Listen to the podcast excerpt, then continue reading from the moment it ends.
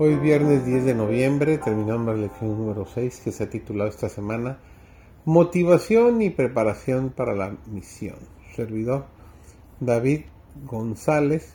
Entramos de lleno a el resumen de esta lección que nos dice de la siguiente manera. La historia de la misión de Dios hacia la humanidad perdida es la historia más grande que se haya contado alguna vez. La historia comienza en el Antiguo Testamento, inmediatamente después de la caída de Adán y Eva, y continúa a lo largo del periodo patriarcal y la historia de Israel.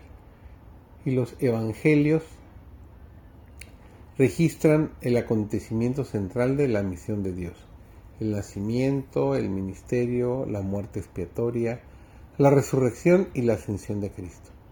La historia bíblica continúa en el libro de los Hechos y en las epístolas con el establecimiento de la iglesia cristiana y termina con el clímax de la misión de Dios en Apocalipsis. La misión de Dios es la narración central de todo el canon bíblico, desde el Génesis hasta el Apocalipsis.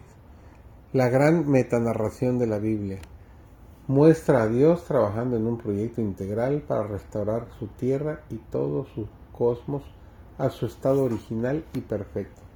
Las narraciones de la Biblia, desde el Génesis hasta el Apocalipsis, describen aspectos del proyecto de la misión cósmica de Dios.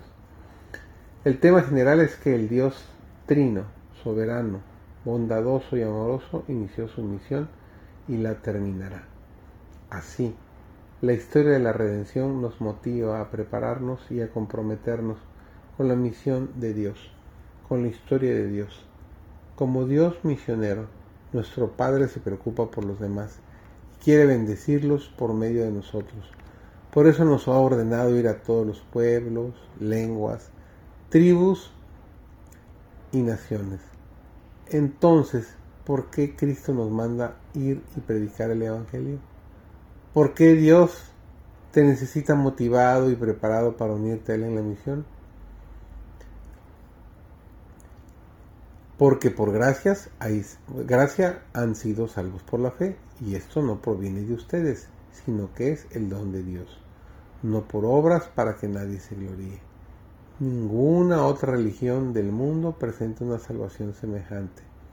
Otras religiones pueden establecer normas muy elevadas, promover un comportamiento ético, pregonar leyes sanitarias, ensalzar una filosofía elevada o producir personas agradables, pero estas religiones también creen que la gente puede salvarse por lo que hace. El fundamento de estas religiones no cristianas es que la salvación viene por las obras. Juan 3:16 nos lo dice claramente, porque de tal manera amó Dios al mundo que dio a su Hijo unigénito, para que todo aquel que en él crea no perezca, sino que tenga vida eterna. El ofrecimiento de salvación incluye a todo el mundo, la verdad es que Dios anhela que todas las personas escuchen el mensaje. La buena nueva de que Dios ofrece una salvación gratuita basada en este Jesús único. En la gran comisión, Jesús deja en claro que podemos desempeñar un rol en la tarea de compartir esta buena noticia con los demás. Si alguien te preguntara por qué eres adventista del séptimo día y qué te motiva a la misión, ¿qué le dirías?